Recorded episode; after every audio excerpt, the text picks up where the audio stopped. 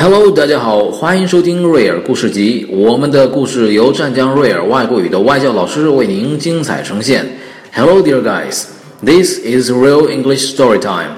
All of the stories are presented by our teachers from Real English Academy.